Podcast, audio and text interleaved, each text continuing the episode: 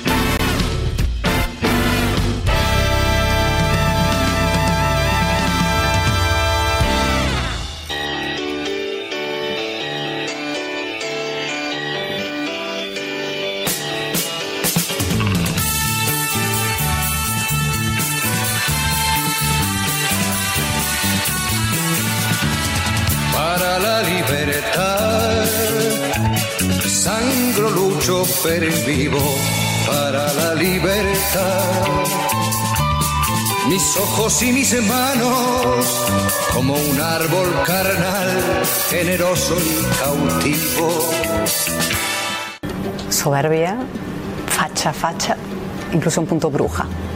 Tímida, tierna, incluso un punto frágil. La valentía, creo. Soy una persona valiente. La misantropía, la tendencia a la soledad. Una cierta claridad de visión. Lo veo venir. Veo venir la noticia, veo venir el titular. El orgullo. Nacimiento de mis hijas, sin lugar a dudas. La muerte de mi padre. Libertad, todas las esdrújulas y luego hay una que uso mucho y se ríen de mí mis amigos, que es luminoso. Gracias, gracias, gracias. Muchas gracias, Cayetana Álvarez de Toledo, por recibir a Hablemos de otra cosa acá en el Club Español, aprovechando tu visita a Buenos Aires, a la Feria del Libro, para presentar tu libro, Políticamente Indeseable, una bomba ¿no? de tiempo biográfico, de mucha actualidad, este, que pega muy fuerte. Y bueno, quería empezar con una cita tuya, ¿no? Decís, fui apátrida hasta los 18, Argentina hasta los 24, Franco-Argentina hasta los 32, y desde entonces técnicamente hispano-franco-argentina. ¿Me ampliás algo de esto? Sí, soy un poco lo que el intelectual de izquierda Tony Judd se definía a sí mismo como un edge person, una persona de intersecciones, ¿no? mezcla identitaria. Y probablemente por eso me he dedicado a combatir la idea de las identidades monolíticas, ¿no? esta tendencia a convertirnos en cautivos de categorías. Eh, y yo soy una mezcla identitaria de origen. ¿no? Eh, yo nací en Madrid, pero en ese mm, sitio nulo donde no se aplica ni el ius solis ni el ius sanguine, eh, porque me adelanté, estaba previsto que naciera en Buenos Aires, pero nací en España. Mi padre era francés de origen, mi madre es argentina y pues en ese cruce fui evolucionando. Ujú. Y mm, también tenés esa difusa nacionalidad, ¿no? Como mujer del mundo, podríamos decir, ¿no? Pero en el Norland te bulineaban y te decían inglesita. Pero eso es normal, esas son las cosas de los niños que buscan siempre algún, digamos, son las, las peleas infantiles, ¿no? Yo viví en Londres hasta los siete años. Eh, mi madre decidió que viviéramos ahí de pequeñas con mi, hermana y yo, ¿no? Y a los siete años, eh, cuando yo tenía siete años, ella decidió que volviéramos a Argentina, que era su país, su patria, donde tenía su familia, para que tuviéramos unas ciertas raíces aquí, ¿no? Y entonces nos trasladamos y justo coincidió con la guerra de las Malvinas. Eh, y entonces en el colegio, estas cosas, la política al final lo invade todo y en el colegio también. Y yo era la inglesita que acababa de llegar. Entonces, eh, en fin, esas típicas cosas. Pero bueno, eso superó rápido. Me hice muy buenas amigas que todavía conservo. Bueno, entre otras, Máxima. La Máxima estaba en el colegio con mi hermana, muy amiga eh, de mi hermana y, o sea, unos años mayor que yo, pero en el mismo colegio, sí. Tu hermana Tristana Machió. Mi hermana Tristana, hija del gran pintor Rómulo Machó, que fue como un padre para mí y un hombre que añoro profundamente. Ujú. Artista plástica. Mi, mi Rómulo Machó era un... No, ella, digo, tu, Tristana tu hermana. también, Tristana sí, también sí, es sí, pintora. pues, Rómulo, Sí. desde ya, un gran artista. Bueno, te invito a ver un primer video. Independencia! Independencia! Independencia! Independencia! ¡Fascista! ¡A provocar! ¡A provocar! ¡A provocar! ¡Puta!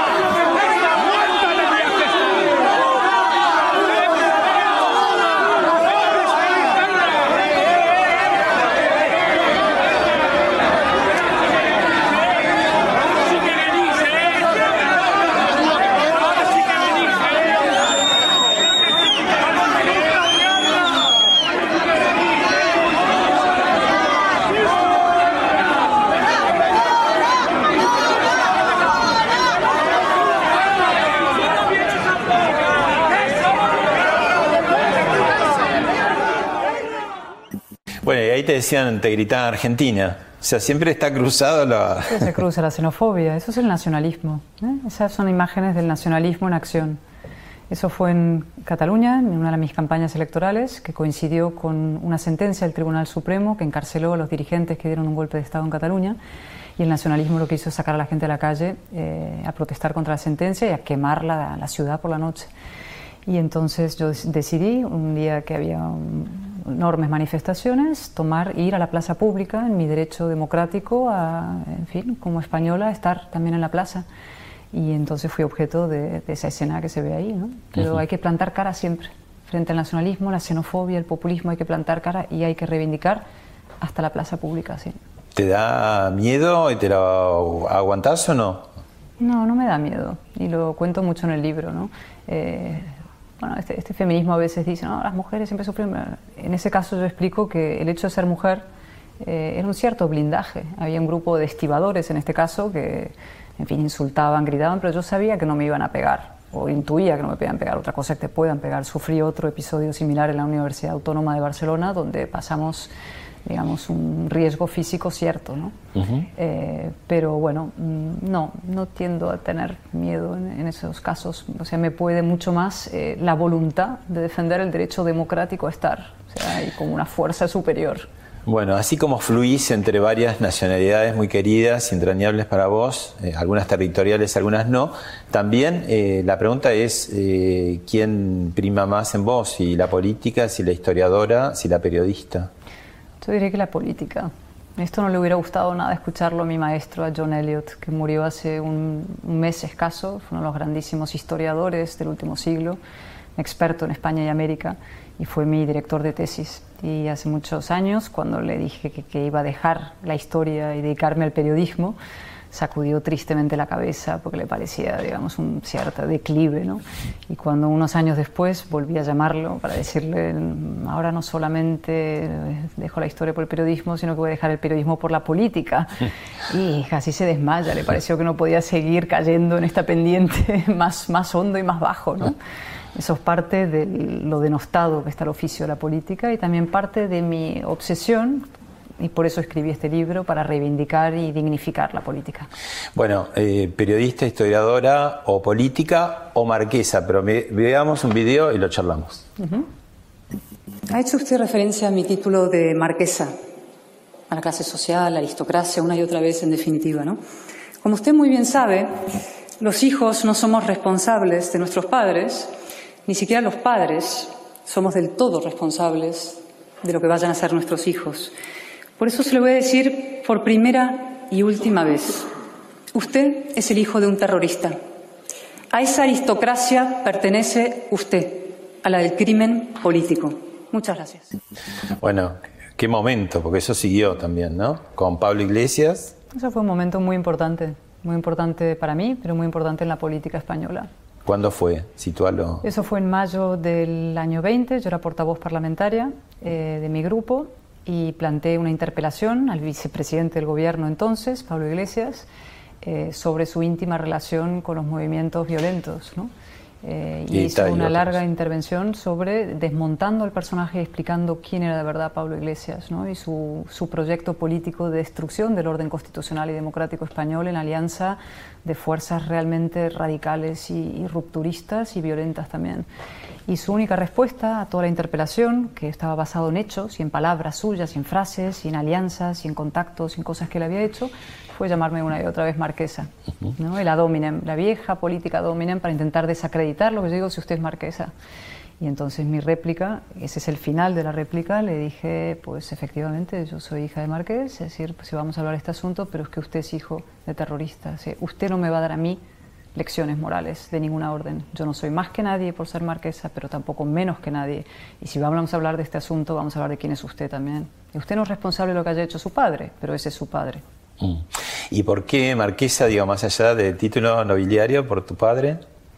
Sí, bueno, mi padre fue marqués de Casafuerte y la única, en fin, qué vocación tiene el ser marqués, pues es una vinculación con mi padre, ¿no? Nada Ah. más. No es, como digo, no te hace ni más que nadie, pero tampoco menos que nadie. No se puede utilizar para denostar ni desacreditar a alguien por tenerlo. Es un- simplemente un título, no tiene ningún privilegio añadido hoy en día, lógicamente.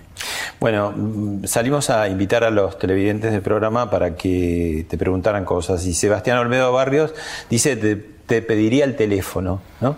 Qué amable. digo, ventajas y desventajas de ser guapa eh, en la política o en la vida de hoy en día. Bueno, primero agradecer enormemente, en fin, el cumplido. Es decir, esto está partiendo usted de la premisa de que lo soy, lo cual se agradece mucho que se lo digan. Y luego, eh, en fin, aquí hay dos cosas. Evidentemente, supongo, para cualquiera en cualquier oficio, eh, prefiere ser guapo que no serlo. Es decir, eso es una tontería. El que dice, no, es absolutamente irrelevante en mi vida tener tales atributos como unos u otros. ¿no? Eso no es irrelevante, ¿no? cada uno lo busca o no. ¿no? Otra cosa es que la política se haya vuelto un, un completo escaparate de maniquíes, ¿no? Y que hay gente que confunde, eh, en fin, el, el postureo, como decimos en España, con la política y con las ideas, ¿no? Mucho más importante que cualquier otro atributo eh, son las ideas, son las convicciones, es el carácter, es el temperamento, ¿no? Bueno. Yo creo en los liderazgos políticos y por tanto me importa mucho el carácter, el temperamento. Pues también en los últimos años está el fenómeno de, de Isabel Díaz Ayuso, la presidenta de la comunidad madrileña, que también tiene, es guapa y con una eh, cabeza bien plantada, ¿no? Bueno, pero es que sería irrelevante ser o no ser guapa si no lo tuviera lo que tiene ella, que es un gran coraje y valentía. ¿no? Es una persona que ha entendido algo muy importante en el centro derecha, que muchas veces el centro derecha no entiende, que es que las ideas son importantes y que la gestión, la buena gestión pública, son ideas encarnadas. Y ella dio una gran batalla desde la gestión, pero defendiéndolo con la política y con las ideas. Y obtuvo un triunfo arrollador, que no era por ser linda, ser guapa, sino por ser valiente, fuerte y defender bien los intereses de los madrileños. Se convirtió en una figura nacional. Estela Torrens nos dice que qué interesante el título de tu libro, ¿no? Políticamente indeseable. Contanos por qué, ¿no? Que vos en realidad estás diciendo que es indeseable la política, pero hay una gran paradoja, terminaste siendo como indeseable Eso vos. es. Es un, es un título polisémico y cuando se ve la portada así tiene un poco de efecto de buscado, ¿no? Wanted, ¿no? La foto con el políticamente indeseable. Sí, sí, sí. Entonces es polisémico, parece que me refiero solo a mí. Eh, que en fin, hasta cierto punto. Pero no, lo que explico en el libro es que yo me dediqué a luchar contra lo indeseable en la política hasta que me convirtieron en políticamente indeseable. Y esto tiene que ver con, con la defensa de las ideas y las batallas culturales e ideológicas. Muchas veces cuando das esas batallas, pues sufres un coste, porque esto no es gratis, lógicamente, y hay conflicto. Y el conflicto es que te intenten cancelar, que te intenten anular, que te intenten echar del tablero político. ¿no? Y hablo mucho de eso en el libro. Claro, vos, vos hablás de cómo vivir eh, juntos los distintos, ¿no? Que era un poco la, el ideal de lo que de la democracia occidental cuando apareció, ¿no? Pero en los últimos años eso está otra vez como cuestionado, ¿no? En algún momento lo trató de hacer el comunismo, no le salió, o le salió durante algunas décadas, pero terminó y aparecieron como otras eh, maneras, ¿no?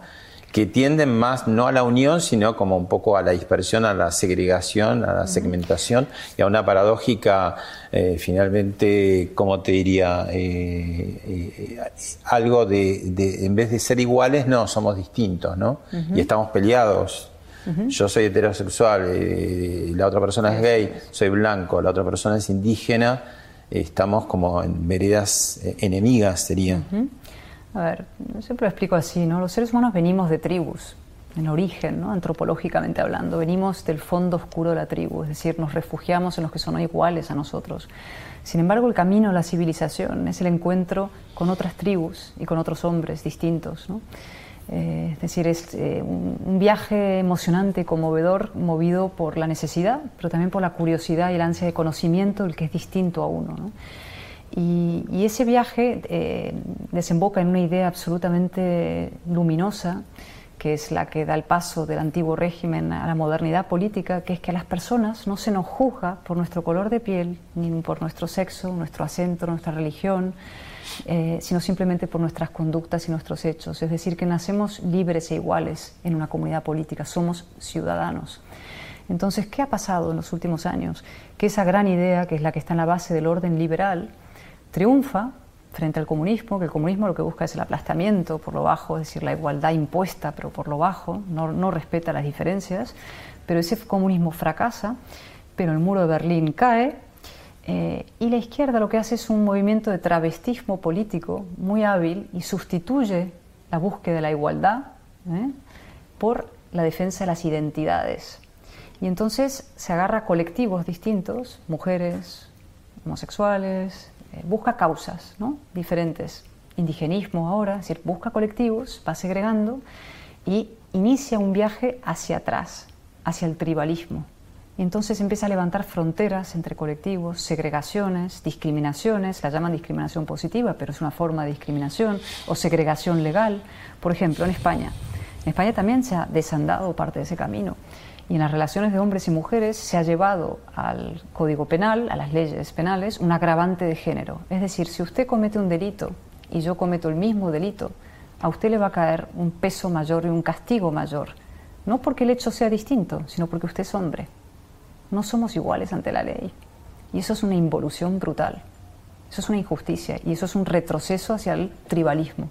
Y lo que yo reivindico es la verdadera igualdad la igualdad en el concepto de ciudadanía, que no se nos juzgue, insisto, por condiciones o atributos identitarios, sino por nuestras conductas y nuestros hechos. Ahora, ¿no hay un poco ahí como sucede en la teoría liberal del derrame, que es decir, el derrame soluciona todo, digamos, cuando eh, arriba funciona bien, eso va a finalmente permear y va a, a producir beneficios a toda la sociedad. Y eso no sucede automáticamente esto de que nacemos todos iguales es verdad, pero quizás alguien que es más morocho, en una de esas, en alguna sociedad muy blanca, genera algún tipo de aprensión. Mm. Entonces digo, eh, ¿cómo, cómo solucionar ese, esos desfasajes que hay, ¿no? sin llegar, digamos, al exceso del tribalismo? Hay muchas formas y, en las últimas décadas y... Mm, en fin, ciertamente con muchos siglos de retraso, ese camino se ha andado y se ha avanzado, ¿no? El feminismo de segunda ola, por ponerlo de una manera, fue un feminismo igualitario, y que yo reivindico, ¿no? Camille Paglia, que es una gran figura del feminismo igualitario, que decide, dice que las mujeres no nacemos víctimas, eh, ni moriremos víctimas, es decir, que nacemos libres, con fortaleza, con responsabilidad y que, en fin, hay que enseñarles a nuestras hijas a tener esa fortaleza y ese sentido de la responsabilidad para avanzar y que la sociedad, desde luego, está ahí para ayudar, porque la sociedad establece todo tipo de em, ayudas para la igualdad de oportunidades, ¿no? Pero eso es una cosa y otra cosa muy distinta es este nuevo feminismo completamente victimista que dice que las mujeres nacemos víctimas y que los hombres son eh, victimarios por definición y por nacimiento, agresores en potencia. Eso es una manera divisiva, polarizadora, segregadora de interpretar las relaciones entre los sexos. Y eso lo hace por qué? Esa izquierda más radical o identitaria, para politizar politiza, es decir, atribute a la condición de mujeres eh, una sensibilidad ideológica y a los hombres los identifica con un heteropatriarcado capitalista de derechas occidental. ¿no? Es una operación de divide y vencerás bastante sórdida en este caso, porque las mujeres y los hombres somos aliados. Y los hombres son nuestros padres, nuestros hijos, nuestros amantes, nuestros eh, aliados en la vida. No son agresores en potencia. Hay agresores, hay machistas, digamos, hay, hay hombres violentos, pero no hay una ideología machista que decida acabar con las mujeres como mujeres, como hubo el nazismo u otros movimientos así.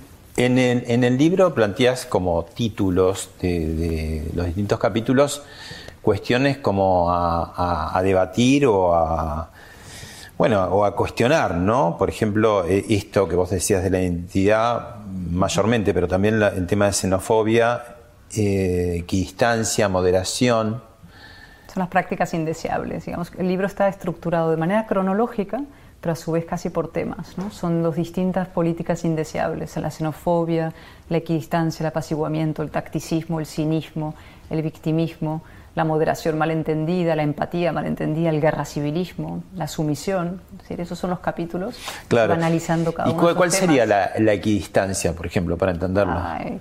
Ese equidistante es ese coqueto que siempre se coloca entre la defensa de la ley y la destrucción de la ley, entre la ley y la selva, entre la libertad y la servidumbre. Una campana y la otra campana, me pongo en el medio. Sí, son los que te dicen, o utilizan adversativa, ¿no?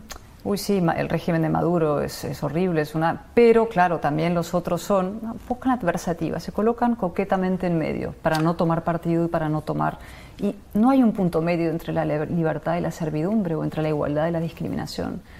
Hay que tomar partido muchas veces y eso tiene un coste, pero hay que hacerlo. Un poco el, el flamante presidente de Chile, Boric, la otra vez lo planteaba, ¿no? Cuando le decían de la violencia en Venezuela, no la admitía, sí, pero bueno, en el, otros el países. canciller argentino igual. El otro día unas declaraciones eh, insólitas, ¿no? Decía, eh, efectivamente, se atropellan los derechos humanos en Venezuela, pero también en Colombia y también en Argentina, dice.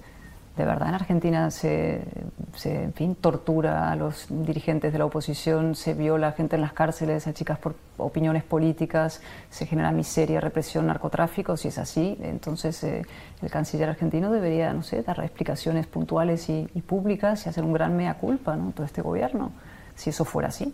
Claro. Eso es buscando la adversativa. ¿no? Vos decís que no se están comparando a países en igualdad de condiciones políticas. No, él lo hace porque hay una sintonía ideológica y se acaban juntando con Maduro y para justificar a Maduro dicen en otros sitios también. ¿no? Eso y, es tremendo. Y en cuanto a la moderación, ¿no? Mm. Bueno, sos un- una persona aguerrida que va para adelante, que no se Mm. calla nada, que dice cosas fuertes, ¿no? La moderación está en las ideas, eh, no necesariamente en, en las formas de la firmeza. ¿no? Y el problema con la palabra moderado, como con la palabra centrista hoy en día, que es que en general se utiliza, eh, lo utilizan los más radicales como mm, una medalla que te colocan cuando te portas bien. Entonces tú eres moderado, te dicen. Entonces tú eres aceptable en el orden democrático. Si tú te, te ofrecen una disyuntiva, ¿no? Sumisión o conflicto. Y entonces si tú te plantas y yo, yo no me voy a someter, entonces tú eres un radical. Entonces, en el mejor de los casos te llaman radical. En el peor ya te llaman fascista y estas cosas que se utilizan mucho, ¿no? Facho, facha, depende de los países. En, en España todo el mundo es facha. Si no eres facha ya no eres nadie, ¿no? Felipe González, todo, todo el mundo es un facha aquí. El que no esté en la estricta orden dogmática del gobierno es considerado un, un facha y un fascista, ¿no? Entonces, ante eso lo que hay que hacer es reírse decir, mira, a mí me da igual que usted me llame moderado o no. Yo lo que voy a hacer es un defender firmemente unas convicciones unas ideas que son las permiten la convivencia, la tolerancia, la libertad, el pluralismo, muchas cosas. ¿no? ¿Y a qué aludís con la palabra apaciguamiento? Bueno, el, clásico, el apaciguamiento es creer que, eh, digamos, con diálogos, negociaciones, etcétera, cediendo vas a conseguir apaciguar a la fiera, ¿no? Y lo que haces es envalentonarla normalmente. El viejo y más mentado ejemplo de apaciguamiento es lo que pasó en la Segunda Guerra Mundial, lógicamente, ¿no? Es el ejemplo canónico de lo que pasó en, exacto, lo que pasó en Múnich, ¿no? Pero hay una tendencia general en, en muchos países y muchas sociedades o en personas determinadas a apaciguar. ¿Y el tactismo?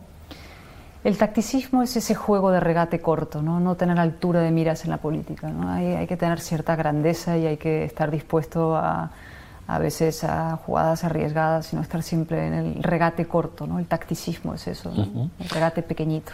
Y el cinismo, que es muy de nuestra época y de, no tiene ideología, digo, en ese- no hay grieta, todo el mundo es cínico, ¿no?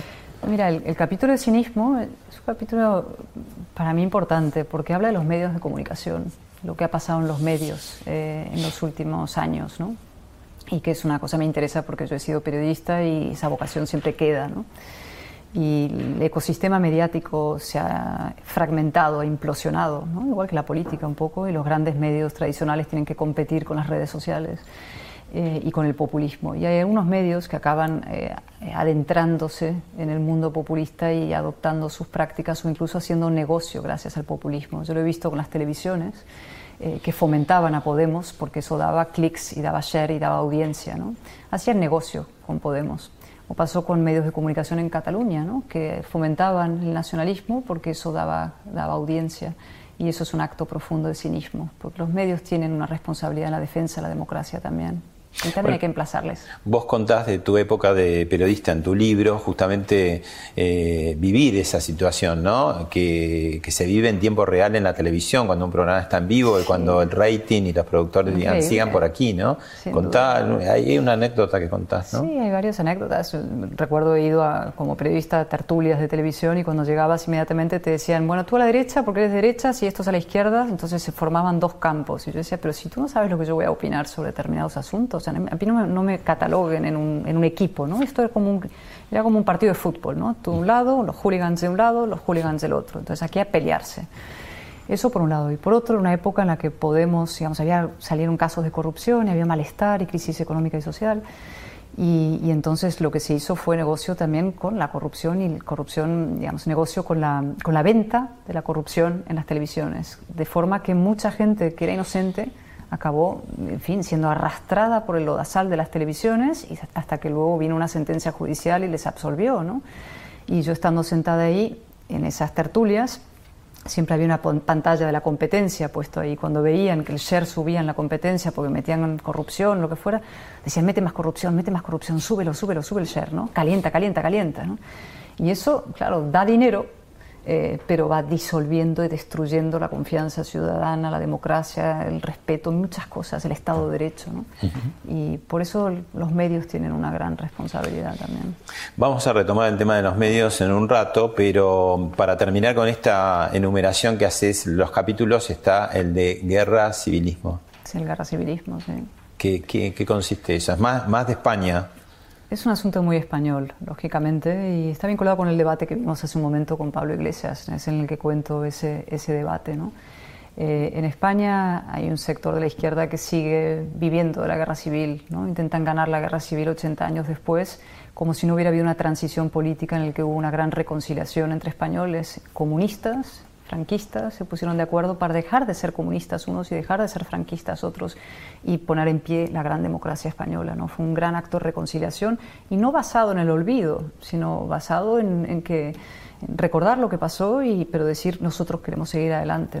Una ley de amnistía que afectó y benefició a ambas partes eh, y bueno, fue lo que hizo de España en fin, le permitió convertirse no solo en una democracia, sino avanzar en una modernización espectacular.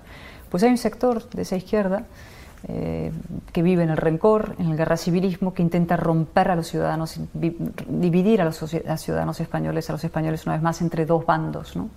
Y eso es el guerra civilismo y hay que combatirlo ¿no? con toda claridad y defender la reconciliación de la transición y mm. denunciar esas operaciones que lo que buscan es, eh, digamos, con la memoria de la guerra civil, hacer política hoy.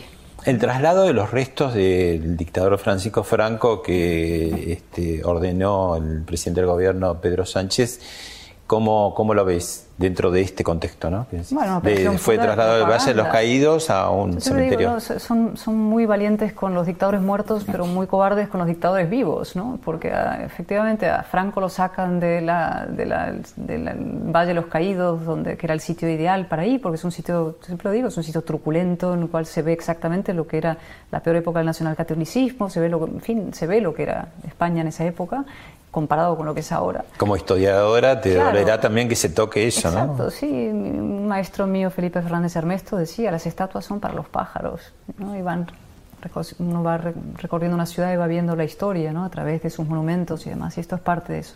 Y aquí hacían política, y política barata y vulgar, ¿no? Entonces, como si fuera heroico ir, sacar a Franco de ahí con un helicóptero, una operación de propaganda llenos de cámaras, ¿Qué heroísmo tiene esa operación? Ninguno, ¿no? Eso es una operación de propaganda política barata. Lo que tiene mérito es eh, combatir a los dictadores vivos, es decir, al señor Maduro, decirle lo que hay que hacer, actuar contra uno o el otro, al señor Putin. Esta es, esta es la gente con la que hay que plantarse, ¿no? Uh -huh. Es pura propaganda vacía.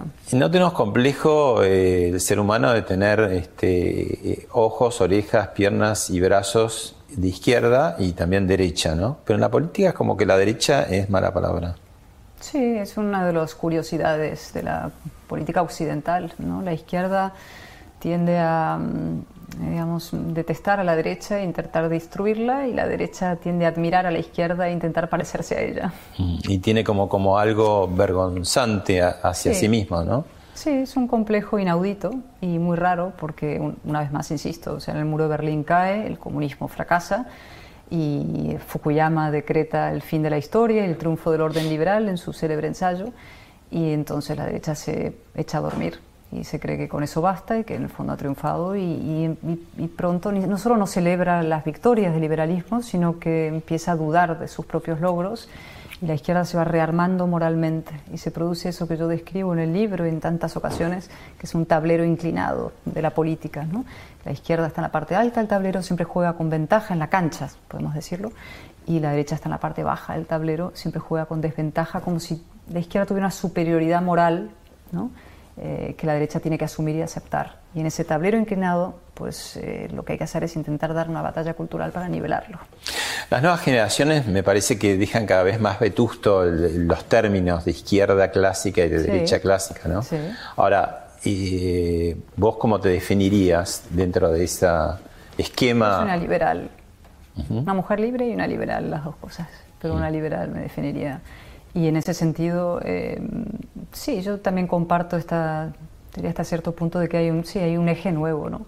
que es de un lado los demócratas liberales y de otro lado los nacionalistas, populistas, identitaristas, separatistas y toda esta gente. ¿no? Y, y, dentro del espacio de la democracia liberal, que yo llamo el espacio de la razón, la razón es lo que nos hace, digamos, adultos y poder convivir con el corazón es difícil convivir un corazón con otro. ¿no? Muchos corazones en una mesa, eh, pues los sentimientos afloran. ¿no? La razón, el cerebro, lo que nos permite eh, intentar llegar a acuerdos, gente que opinamos cosas distintas.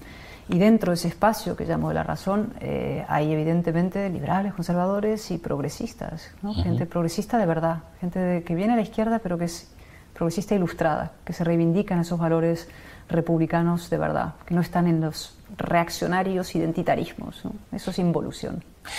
Te invito a ver otro vídeo. ¿Qué funcionario dijo eso? Es en off, pero es una información. Es en off, pero es una información de un alto funcionario del Departamento que desconocemos. de Estado. Claro parte del ejercicio periodístico. No, parte del ejercicio periodístico es que los off dan información y que hay que chequearlo con otras dos fuerzas independientes para saber si esto es verdad o no. confirmado, por eso está publicado. Que una, que una fuente periodística dé una opinión y que sea tomada como la opinión del Departamento de Estado es toda una novedad en el ejercicio del periodismo. Está confirmado, por eso está publicado, portavoz. Por eso le estoy haciendo la pregunta. confirmado con dos fuentes independientes, me está imagino. confirmado la información.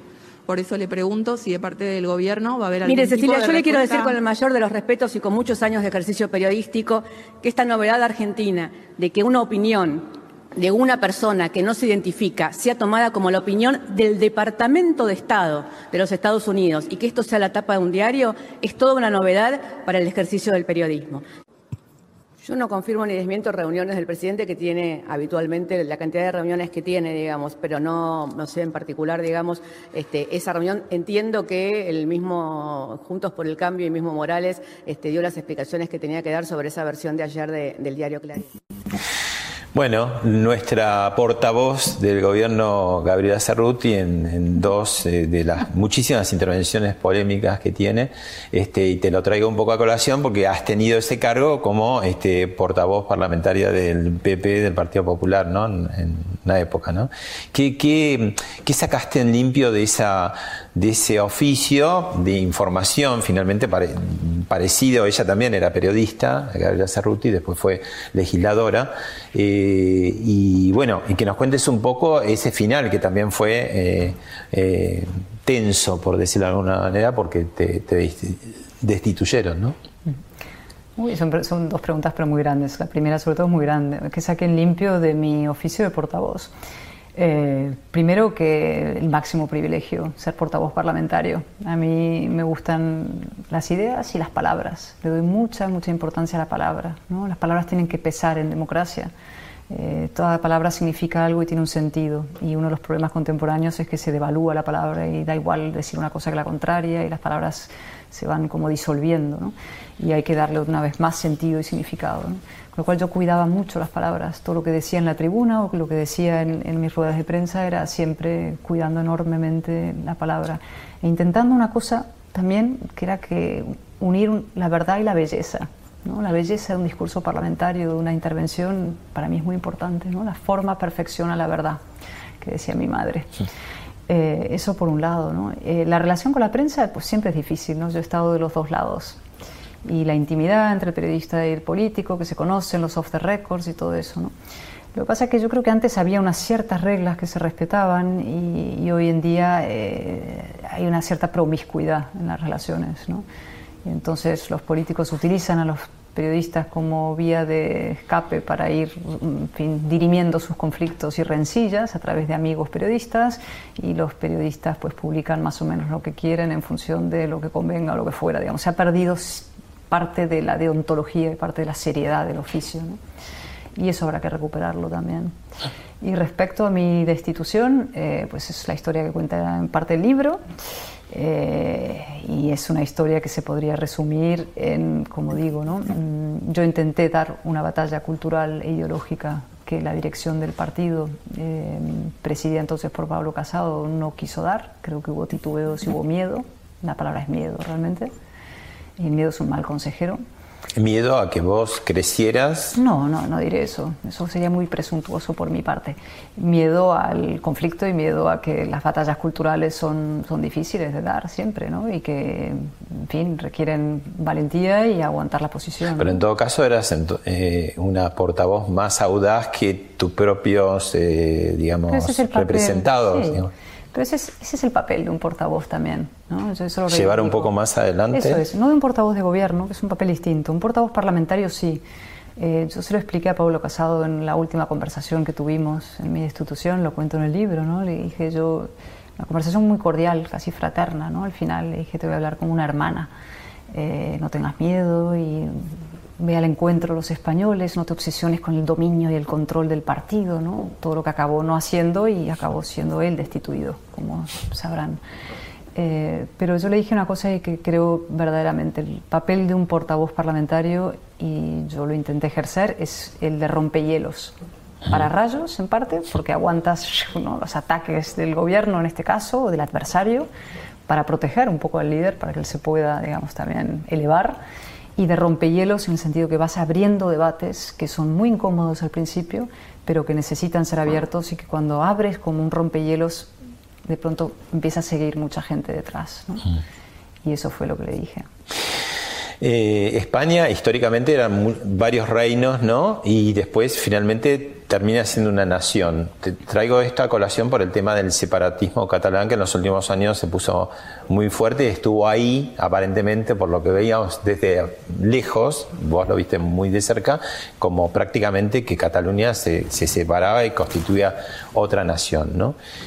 ¿Cómo compatibilizar ¿no? el tema del regionalismo y, esa identidad con eh, dejar de ser o seguir siendo parte de la nación madre, que es España, ¿no? que te tocó tan de cerca, porque digo, estando en Madrid, finalmente fuiste como una representante, una diputada en Barcelona, ¿no? Sí.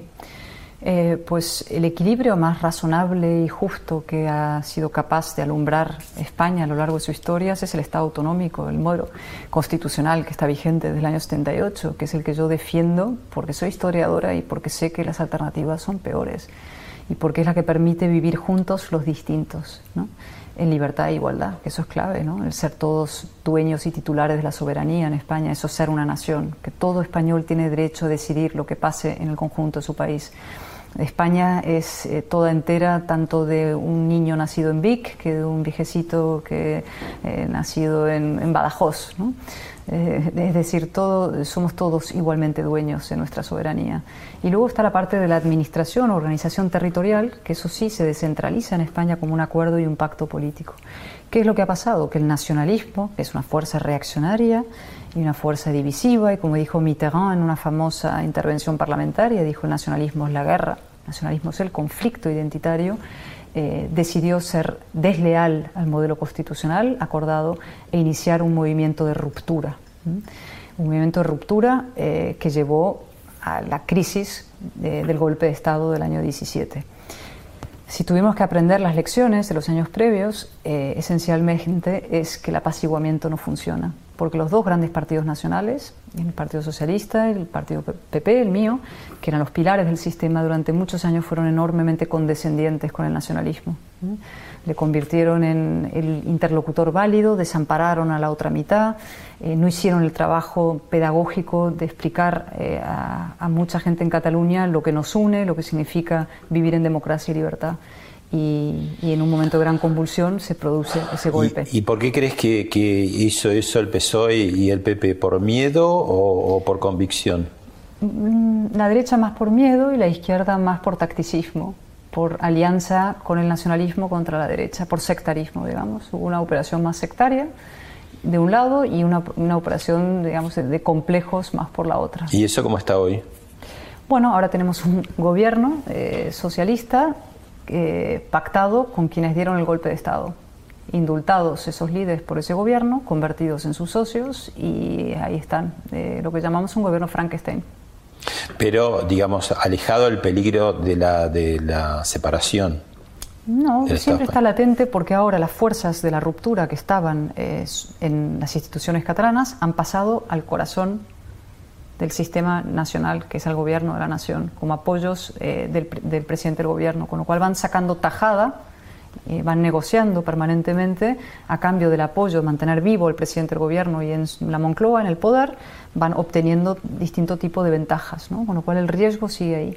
Y es fundamental hacer un cambio de paradigma y pasar de la política de apaciguamiento de estos 40 años a una política de afirmación democrática, constitucionalista activa en Cataluña. Dar a la otra mitad de catalanes, esos que estuvieron desamparados, cuatro cosas que digo siempre, ¿no?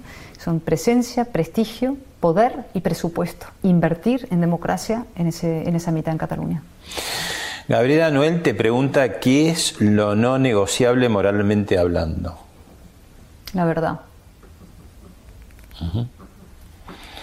Y María Isabel Rodríguez te pregunta, quiere saber qué opinas sobre cómo gobierna Alberto Fernández. Es un pelele de Cristina Kirchner. Es un juguete en manos de Cristina Kirchner. Y ella ahora hace, digamos, aspavientos de autogolpes porque quiere el poder a perpetuidad. Eh, quiere ser gobierno y oposición a la vez. ¿no?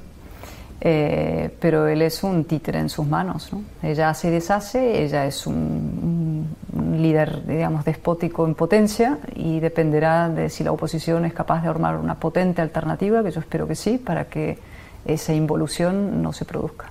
¿Qué pensás de otras dirigentes mujeres de la Argentina como Patricia Burrich, eh, María Patricia, Vidal. Tengo una anécdota curiosa. La primera entrevista que yo hice siendo muy jovencita fue a Patricia Bullrich. En ese entonces. Yo estaba en el diario El Mundo, eh, casi recién llegada, y Patricia ya estaba en política. Y entonces mi primera pequeña entrevista, he estado intentando rescatarla porque tengo un acto con ella estos días, y me hubiera hecho gracia leerla pero no la encuentro porque está en el periódico papel de la época y no me acuerdo ni la fecha y no sé, no lo encuentro en internet, pero ya lo, lo encontraré. y, y, me parece una mujer valiente, con fuerza, con ideas, con coraje, eh, una gran líder política, sí. Mm. Otro video para ver. Todos los que la conocemos siempre supimos que Cayetana sería una gran figura política en España. Y creo que aunque solo tuviera esos 151, 155 mil votos, ella tiene por delante una grandísima carrera política y ojalá sea así por el futuro de este país. Bueno, Mario Vargas Llosa, premio Nobel de Literatura, gran autor también que nos está visitando por la Feria del Libro. Y mm, bueno, ahí también, ¿no? Un escritor, un periodista, un, no sé, frustrado candidato a presidente en Perú. ¿Y cómo, cómo te espejas? ¿Qué, ¿Qué, reflejos encontrás en él? No, admiración rendida y absoluta. La mm. comparación me abruma, o sea que no, no puedo ni admitirla. ¿no? Mario, no solo literariamente, sino moralmente, políticamente, es un referente absoluto para demócratas de cualquier sitio y de una generosidad extrema, lo cual es raro en los intelectuales. Los intelectuales pueden ser muy geniales, pero que tengan esa generosidad de espíritu y esa convicción y disposición eh, a ayudar a cualquier causa que sea por la libertad es admirable. Yo tengo infinidad de ejemplos de haberle llamado por favor necesitamos tu presencia en la manifestación de Barcelona contra, ¿no? el, contra el golpe y él tenía que ir a recibir un premio en, en, Rusia el día siguiente y canceló todo para venir y fue una manifestación la más importante de la historia democrática española con él al frente. Había dos millones de personas en la calle eh, con banderas, había gente izquierdas, derechas, de centro, todo tipo y hizo un discurso absolutamente formidable. ¿no? Él, es, él es un realmente es un referente extraordinario. ¿Qué pasa con la figura intelectual en la actualidad, no? también ahí hay algunas de las cosas que vos hablamos, el intelectual también a veces está influido, ¿no? Eh, para ir hacia más hacia un lugar que hacia el otro. Sí, hay mucho intelectual orgánico que se dice, ¿no? Intelectuales que defienden, digamos, causas eh, ideológicas por, no por los mejores motivos. Eso también pasa, ¿no? Hay una falta de, compromiso del, del intelectual. Hablábamos hace un momento de la equidistancia, ¿no? Los intelectuales también tienen una cierta tendencia a la equidistancia y a, no mojarse, ¿no? Pero él, es un ejemplo de lo contrario, es el intelectual que baja la arena, ¿no? Es, ese párrafo maravilloso que yo cito en el libro de Theodore Roosevelt, ese discurso del hombre en la arena, ¿no? El que baja en la arena, dice, no es el crítico el que cuenta, el que está en la barrera y opina lo mal que lo hacen los demás, el que tiene mérito es el que baja en la arena y el que, se, ¿no? el que, el que lucha, el que sufre, el que cae derrotado y a veces, a veces tiene éxitos, pero conoce también la derrota y que en un caso fue tibio. ¿no? Y ese es un ejemplo también de Mario. ¿no? Luchó políticamente, se presentó a unas elecciones en su país, salió derrotado y escribió un libro formidable. ¿no? Mm. Eso es extraordinario. Michael Ignatieff es otro eh, ejemplo similar, los dos son liberales, los dos son grandes intelectuales, demócratas, los dos escribieron dos libros eh, importantísimos, formidables libros. Como Pez en el agua es uno de mis libros favoritos de, Mario y el Fire and Ashes de Ignatieff es un libro que cualquier persona que le interese no solo la política, sino la, casi la vida, ¿no? debería, debería leer. Los sistemas políticos en Occidente son en general muy cerrados y, tienden a, protegerse entre sí aún cuando hay distintas ideologías, ¿no? cuando uno los analiza. ¿Qué puede hacer el intelectual que está fuera de eso para bien influir, digamos, sobre el sistema político para que funcione mejor? Pues opinar y, abrazar las causas nobles y dignas. Fernando Sabater, que es otro ejemplo, ¿no? que en Argentina se le conoce bien porque ha venido mucho aquí muchas veces a la Feria del Libro a presentar sus libros, un gran intelectual español, filósofo que ha escrito libros eh, muy importantes, eh, también dirigidos a los jóvenes. ¿no? Y, Fernando, cuando ETA mataba, eh, en fin, y la causa de la libertad estaba seriamente, en fin, agredida y asediada en el País Vasco, fue el primer intelectual, el primero de izquierdas que dio un paso al frente y empezó a movilizar a la gente en la calle y bajo riesgo de asesinato. Y ese también es el papel del intelectual, es la llama eh, de la conciencia de una sociedad y tiene que salir y tiene que ejercer esa responsabilidad. ¿Pudiste asomarte a un fenómeno bastante nuevo en Argentina, pero de, meteórico ascenso como es el de Javier Milei? Le he visto desde la distancia, lógicamente. No, no, no le conozco. Coincidí una vez en un panel de estos, pero por Zoom en la época de la pandemia, mm. pero no lo conozco personalmente. Mm no tenés eh, opinión de opinión bueno sé que se habla mucho no y hay mucha polémica no estas figuras siempre causan digamos fascinación por una parte polémica tiene un punto a mí no me gusta la parte antipolítica no todos los políticos son iguales no no yo reivindico la política hay una gran política hay una política deseable este libro habla de que hay una política deseable que existe ¿no? una buena forma de hacer política eh, y por otra parte, también digo que la competencia siempre es buena, es decir, obliga, cuando hay competencia y surgen personajes o liderazgos, obligan también a los viejos partidos, o no tan viejos, pero a los que están dentro de un sistema, a eh, afilarse y pensar seriamente en sus proyectos. Y eso es lo importante, en sus líderes y sus proyectos y ejemplos de políticas deseables, concretas, que existan, que te interesen, que estén más cerca de lo que vos pensás, de tu ideal. El ideal nunca se alcanza, uno no se, alcanza, se tiende hacia él, pero... No, el ideal no se alcanza, pero la política, eh, voy a un, un ejemplo reciente, hubo elecciones en Francia, ¿no? y los pesimistas y los agoreros han dicho, mira, Le Pen, qué resultado ha sacado, ¿no? Eh, y es verdad que ha sacado un resultado muy grande, muy, muy, en fin, muy importante, pero por otra parte, eh, qué impresionante el éxito de Macron. ¿no? Eh, ha conseguido derrotar a una pinza populista de izquierdas y derechas, a Mélenchon por un lado y Le Pen, con un discurso sin concesiones a la demagogia. Una política racional, una política basada en hechos, una política con un adulta, no seria, no, no ha hecho concesiones al, al populismo ni a, la, ni a la irracionalidad. Y eso me parece extraordinario y digno de estudio. Volviendo al tema del periodismo, te leo. Abandoné el mundo, eh, el mundo, el diario, ¿no? Eh, precisamente para evitar esa zona gris en la que el columnista se convierte en activista de una causa. ¿Te estaba pasando? ¿Estabas sintiendo algo así? Sí, yo creo que hay, hay una parte de los columnistas y con la polarización que hay, y los periodistas acaban eh, siendo sí, sí, activistas de una causa, eh, más que periodistas. se va derrapando por la, por la pendiente esa de la propia polarización. ¿Y a vos qué te estaba pasando? Bueno, yo era muy política en el fondo, entonces escribías cosas, entonces cuando no escribes con la pura frialdad de los hechos y de la narración, sino que acabas queriendo que una de las causas salga mejor. ¿no? Eso no significa que el columnista no, no, deba tener opiniones, por supuesto que tienes que tener opiniones, esa, es la columna de opinión, otra cosa es la información. Y el problema hoy en día no es tanto lo que pase dentro de las columnas, que también, eh, sino que la propia información se está viendo contaminada por la opinión. Los hechos son opiniones y las opiniones son hechos. ¿no? todos los hechos son opinables. Ah, no, no, esto de los hechos alternativos que dijo la portavoz de Trump en un momento célebre. Le dijeron, no, pero que aquí ha habido menos gente en la inauguración que otra.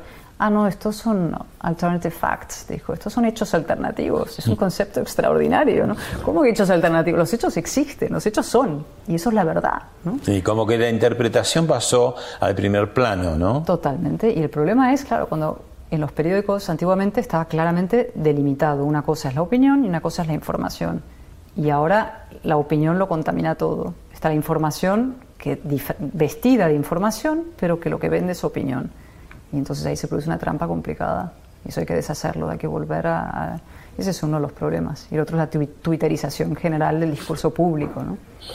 Vos rescatás en tu libro este, una frase de uno de los grandes periodistas españoles este, de recuperar la democracia eh, a partir del 75, que es Pedro J. Ramírez. Y mm, una frase que él te dice, ¿no? que me gustaría como charlarla un poco con vos, que dice, el periodismo es política sin responsabilidad. Sí, fue mi jefe, un grandísimo jefe, un extraordinario periodista, ¿no? que, muy joven, un periódico mm, combativo, de investigación, muy importante, lo echan, funda el mundo, ¿no? Bueno, fue mi jefe varios años y cuando le entré en su despacho un día tímidamente para decirle que abandonaba el periódico, yo trabajaba en la sección de opinión, escribía editoriales para decirle que me iba a la política, eh, pues lo describo la escena, ¿no? no se lo podía creer y entonces tiene tirantes, siempre va con tirantes, agarraba los tirantes y giraba una peonza y me dice, pero tú estás loca, Gaetana, ¿no ves que el periodismo es política sin responsabilidad? Y le dije, precisamente, precisamente por eso me voy a ejercer mi responsabilidad eh, a donde corresponde. Mm. Otro textual tuyo del libro dice, políticos y periodistas se utilizan mutuamente y se dan de comer unos a otros sin el más mínimo pudor. es lo que contaba hace un momento. Eso es parte de la degradación de nuestros mutuos oficios, ¿no? Que eso se ve, además yo lo, lo sufrí o lo viví como, como política y portavoz, que veía las crónicas eh, y sabía perfectamente cuáles eran las fuentes. ¿De dónde venía cada cosa? Exacto, yo leía la frase, sabía prácticamente podía, ¿no? Entonces el titular era estridente, la crónica no se aguantaba, era solamente el titular, la crónica de hechos, no había, había opiniones, eh, opiniones emboscadas en off the records. ¿eh? Entonces yo siempre he dicho a mis compañeros políticos y también que el off the record, en fin, poquitos y muy, muy, muy amarrados. ¿no? Eso de utilizar el off the record para decir cualquier cosa. Entonces, el, político se, se, protege como en un burladero en el off the record. Le suelta todo tipo de opiniones a un periodista que va y las cuelga y dice: En el Partido Popular opinan que. Mm. Hay que tener el coraje de decir: si usted tiene opinión, póngalo con su nombre y su apellido. ¿no? O sea, el off the record está bien para, para hechos, pero para opiniones es infinito. Mm. Otro video para ver. Es decir la ausencia más absoluta de convicciones, de principios, de coherencia, de criterio. Es decir, ustedes, como le he dicho antes y se lo quiero repetir, hacen negocio electoral bajo la máscara de la solidaridad. Y ustedes sí, entre ustedes y Salvini, hay una distancia tan pequeñita, señora Calvo y señor Sánchez, tan pequeñita, porque utilizan efectivamente a los inmigrantes, a los vulnerables, para buscar rédito electoral. Bueno, otra cosa que... Nostalgia, ¿ves? Cuando veo la tribuna, eso es, un político es lo, que le gusta, ¿no? La tribuna y poder hacer esos debates parlamentarios intensos sobre cuestiones fundamentales, en este caso un debate sobre inmigración, ¿no? Mm. ¿La figura del presidente de gobierno español? pues es, es, es, como el mentiroso del libro, ya no nadie le cree. Estos días en España hay un gran escándalo porque él mismo ha contado, se descubrió que aparentemente eh, había espionaje sobre teléfonos de algunos separatistas Y entonces él salió rápidamente a decir que en su teléfono, bueno, tardó un poco a decir que su teléfono también había sido espiado por el CNI, por los propios, habían detectado los servicios secretos españoles, lo cual es un escándalo monumental. Pero como ha mentido tanto, ya nadie le cree. Entonces la gente decía, nah, aquí de ti que te van a haber espiado. ¿no? Es, la pérdida de credibilidad del lo que llamamos el postureo. ¿no? Todo es postureo y todo es eh, marketing y no hay autenticidad y no hay verdad y no hay y eso es muy importante, hay que recuperar la autenticidad y la verdad en la política. Hay una desesperación en la política eh, occidental por retener el poder a como dé, ¿no? Y ah, a, veces hay que saber perder. Sin duda alguna, no, no se puede perder la dignidad por conservar el puesto, ¿no? Y, y, esto ha ocurrido en España, por supuesto, y perder no solo la dignidad, sino someter a un país a una tensión brutal, que es lo que está pasando en España, ¿no? Él por seguir en el poder ha pactado con fuerzas que buscan la destrucción de España, la España constitucional. Decís, reivindico mi derecho a ofender y a ser ofendida. Amplíame un poco. Esa es la base de la sociedad ilustrada y, democrática y del pluralismo. ¿no? Eso surge en las tabernas, en la ilustración. Hay un libro muy bonito, bueno, una entrevista yo le hice a John Haidt, Jonathan Haidt, sobre, sobre esta cuestión, sobre la cancelación y sobre el derecho a ofender y ser ofendido. ¿no? Y, esa discusión eh, intensa, con opiniones que a veces me pueden molestar, pero no por eso voy a cancelar a la persona, voy a tener que soportar esa ofensa e intentar rebatirla y cancelarla, etcétera, forma parte esencial de una sociedad adulta y democrática. Y hoy esta teoría de la cancelación, que todo me ofende, no me digas nada que me ofenda, eh, está destruyendo la conversación pública, destruyendo. Y se utiliza como un arma eh, en manos de lo más puritano, lo más reaccionario, para silenciar opiniones que, en fin, que se consideran puedan ser polémicas o no polémicas, o a veces incluso puramente de sentido común. Repone un poco la censura previa, ¿no? Porque estás por decir algo y decís, mejor no lo digo porque va a ser interpretado de tal manera. Yo siempre digo, el problema no es solamente la censura, sino la autocensura mucha gente deja de decir algo por miedo a ser cancelado y acallado, y llamado fascista. ¿Y qué es lo que pasa? Que ahora las redes sociales funcionan la turba, la turba anónima, emboscada en el anonimato, y lanzan a yurar, a matar a la gente, digamos, asesinato civil en las redes, ¿no? Y hay mucha gente que eso le da miedo, y ahí no hay que tener ningún miedo. Mm.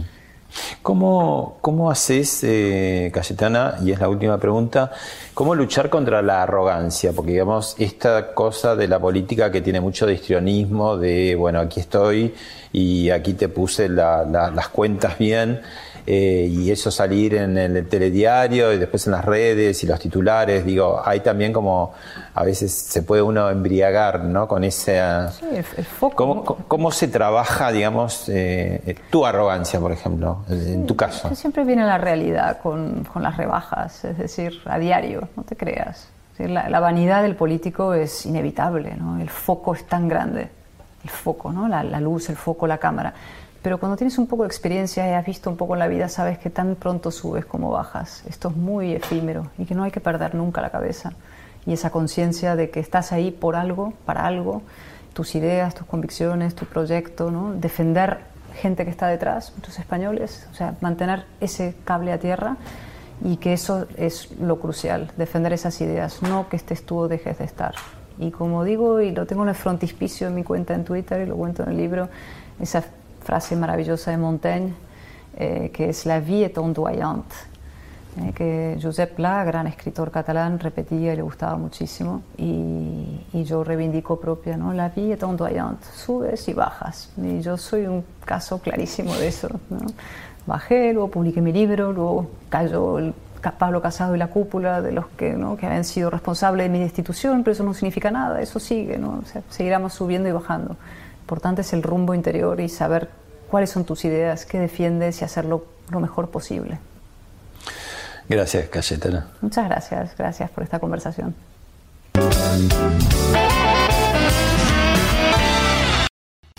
Esto fue Hablemos de otra cosa con Pablo Sirven, un podcast exclusivo de La Nación. Escucha todos los programas de La Nación Podcast en www.lanacion.com.ar. Suscríbete para no perderte ningún episodio. Estamos en Spotify, Apple Podcast, Google Podcast y en tu reproductor de podcast favorito. Seguí escuchando La Nación Podcast.